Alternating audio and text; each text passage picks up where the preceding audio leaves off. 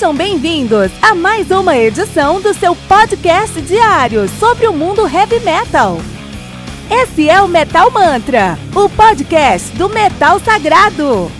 Lembrando que você pode nos mandar suas perguntas, sugestões, críticas, correções, elogios ou quaisquer outros comentários no nosso e-mail metalmantrapodcast@gmail.com.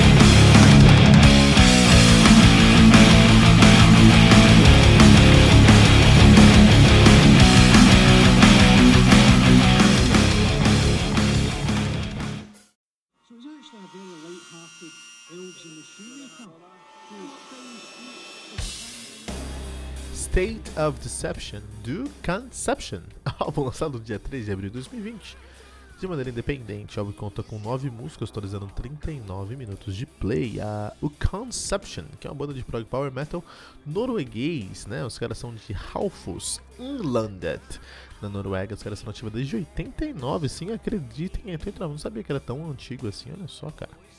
Então os caras têm, é, uma, tiveram uma carreira entre no- 89 e 98, pararam em 98, voltaram em 2005, pararam em 2005, voltaram em 2018, estão ativa desde então, cara, né? Muito interessante aí, cara, muito interessante. Eles, eles, é, eles pararam em, em 98, voltaram em 2005 só pra um show, que foi o Prog Power USA Festival. É o show que, esse é o festival que eu quero ir na minha vida um dia, cara. Um dia eu vou nesse festival, o Prog Power USA Festival, né, cara?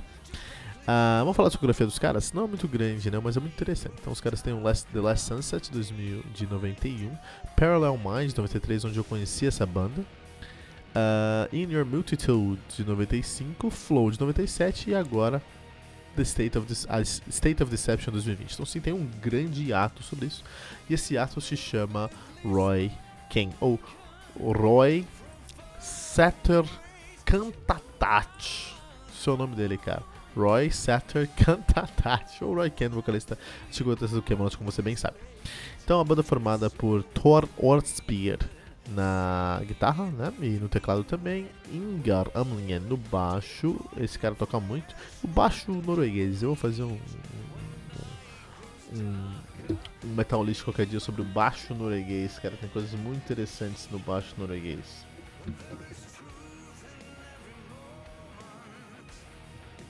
Muito interessante sobre baixo norueguês. E ah, Arvi Heim, Heimdall, Heimdall que nem o, o personagem do Thor, exatamente, ele tá falando de Noruega, né?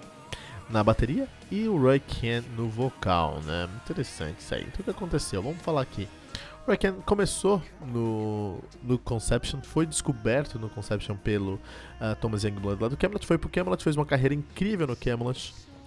Ah, saiu do Camelot e veio tocar agora com o Conception. Vamos falar sobre essa saída do Camelot, que foi muito interessante, muito importante aí pra essa história. Então ele saiu do Camelot em 2011, nove anos atrás. Demorou até, né? Demorou até é, retornar aí, lançar um novo álbum com o, o, o, hum, ah, o Conception, né?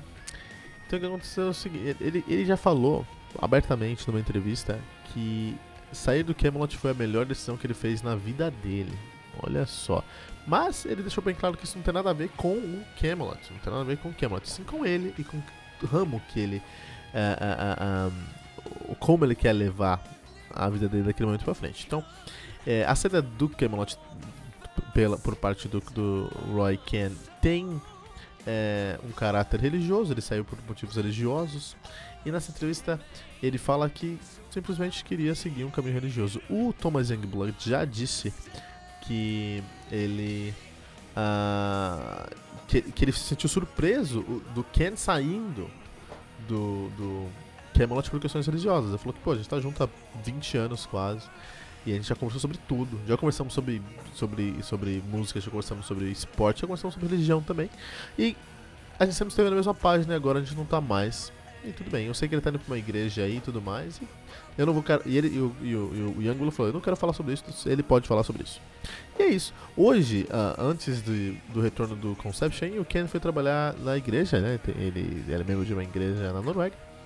E ele trabalhava na igreja e trabalhava com, como professor. Tá uma vida bem simples, né, cara? Ele é o típico guerre guerreiro que deixa a sua espada e vai viver numa vila, né? Ai, meu céu, mas o que é incrível, cara. Ah, só título de curiosidade, assim, uma fofoca e babado do metal. Olha que maravilha. Eu vou até falar sobre isso. Eu preciso entrevistar esse pessoal, cara. Agora tá mais perto pra entrevistar esse pessoal. O que acontece? O. Quem, quando o, o, o, o, o Ken saiu do Camelot, os caras chamaram o Tommy Karevik do Seventh Wonder pra cantar lá. Karevik canta muito, arregaça. O Karevik recentemente casou. Na quarentena agora, nessa quarentena que a gente tá vivendo, esse, esse episódio aqui tá. Uh, saindo agora durante a quarentena, né? Durante a quarentena, no começo da quarentena agora, o, o, o em abril, né? O Tommy Karvik casou. E com quem que ele casou? Ele casou com a Cobra Page. A Cobra Page. Que é a vocalista do Cobra and the Lotus, cara. Olha aí. Babados do metal, cara. O, a Cobra Page já conversou comigo no Twitter. A gente vai encontrar um jeito de, de gravar com ela aí uma entrevista. E, eventualmente, com o, o Karevik, né? Que sou um puta fã do Karevik e do Youngblood, do Camelot em geral, né? E estão casados. Estão casados aí, cara. Que maluquice, né? Maluquice. Mas vamos falar sobre Conception, né? Então, é muito interessante. Vamos falar sobre esse álbum aqui, o State of Deception. Então, quando eu conheci, vamos falar sobre o Parallel Minds, onde eu conheci o, o, o Camelot. Lógico, onde eu conheci o Conception. Lógico que eu conheci, obviamente eu conheci o Conception por causa do, do Roy Kent, porque eu fui escutar. Eu sou um puta fã de Camelot, tava escutando Camelot. E eventualmente caí. Ah, tem essa banda aqui que é antes, antes do, do, do, do Camelot, do, do Roy Ken aqui, que é o Conception da te ouvi. E eu fiquei impressionado. Porque é uma banda muito mais prog do que o Camelot. O Camelot tem uma banda mais. é uma pegada mais power metal, né? O, o Conception é uma, pesada muito mais, uma pegada muito mais introspectiva, na verdade é, com uma, um, uma, sonoridade que remete em alguns aspectos ao Camelot, mas em, em geral é muito mais introspectivo, muito mais. É, é, muito mais maduro. Não sei se essa é a palavra, porque Camelot é muito maduro também.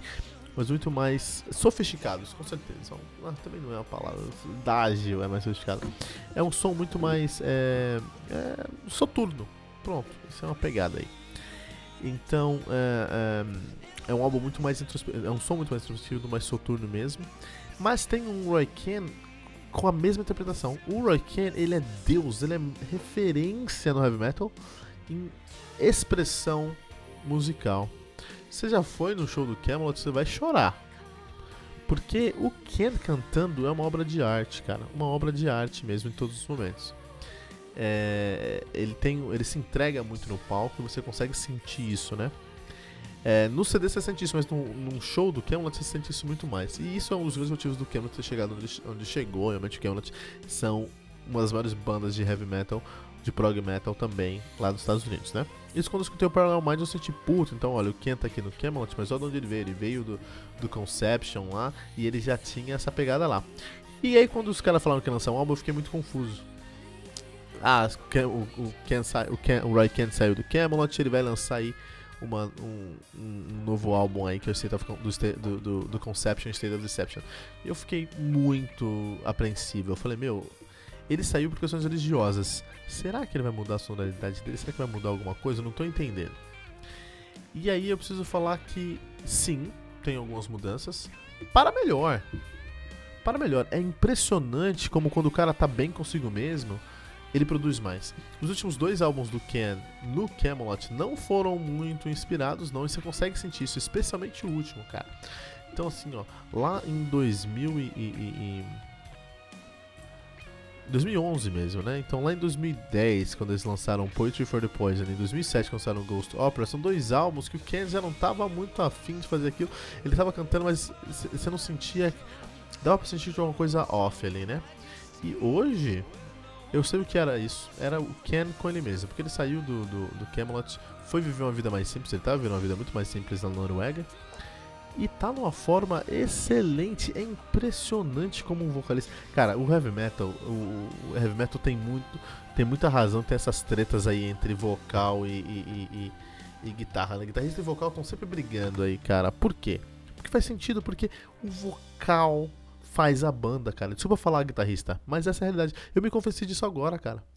O Tommy Karevic é incrível. Eu amo o Tommy Karevic. O Tommy é impressionante. E tem um timbre até muito parecido do, que o, o timbre do, do, do, do Kenny. Então, a saída do Kenny, a entrada do Tommy Karevic lá no Camelot não fez tanta diferença sonoramente falando. Mas é outra banda completamente. E eu não sabia dizer porquê. Agora eu sei.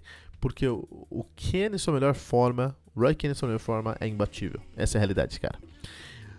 E nesse álbum aqui do Conception, eu fiquei impressionado com o que o Ken tá fazendo. Então, assim, eu não vou des... não vou tirar o mérito aqui do, do, do guitarra, do baixista, do baterista, não vou. Os caras são bons e fizeram um bom trabalho. Mas quando você coloca o Ken nessa equação, cara, é expressivo, é gritante o abismo de diferença de qualidade de entrega ali, entendeu? Não que os caras não sejam bons, os caras são muito bons. Mas o, o, o tá em outro nível. E eu fico muito feliz, muito feliz aí, que ele tá de volta, tá tocando e tá. Uh, e tá bem com ele mesmo, porque uh, só agora a gente pode saber o que vai acontecer, cara. Só agora a gente pode saber onde os caras vão chegar. Então é isso, cara.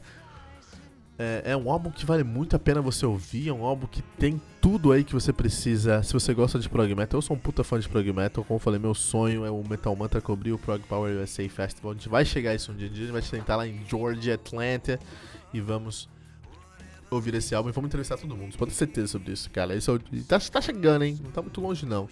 Uma hora isso aí vai chegar. E o e é um prazer, cara. É um prazer imenso é, ter recebido esse álbum aqui para fazer a nosso review, cara, porque, meu, eu me impressionei nesse álbum do começo ao fim. Poucos momentos são um pouco mais upbeat, então, assim, não vai ter muitos momentos que, a, que o tempo vai passar de 120, cara. Então, se você gosta de um som mais agressivo, mais rápido, mais forte, nem chega perto. Isso aqui é um álbum muito introspectivo, uma viagem muito introspectiva. Mas se você gosta de prog metal com qualidade e você é fã de Roy Kent, você é fã de Camelot, escuta sem medo escuta sem medo que você vai chorar ouvindo esse álbum.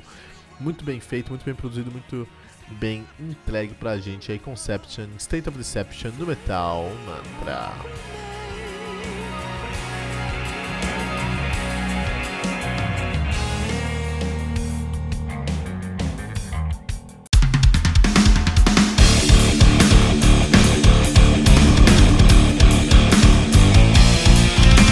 Você ouviu mais uma edição Metal Mantra, o podcast do Metal Sagrado. Apresentação: Kilton Fernandes. Não deixe de compartilhar a palavra do metal compartilhando esse episódio, usando a hashtag Metal Mantra.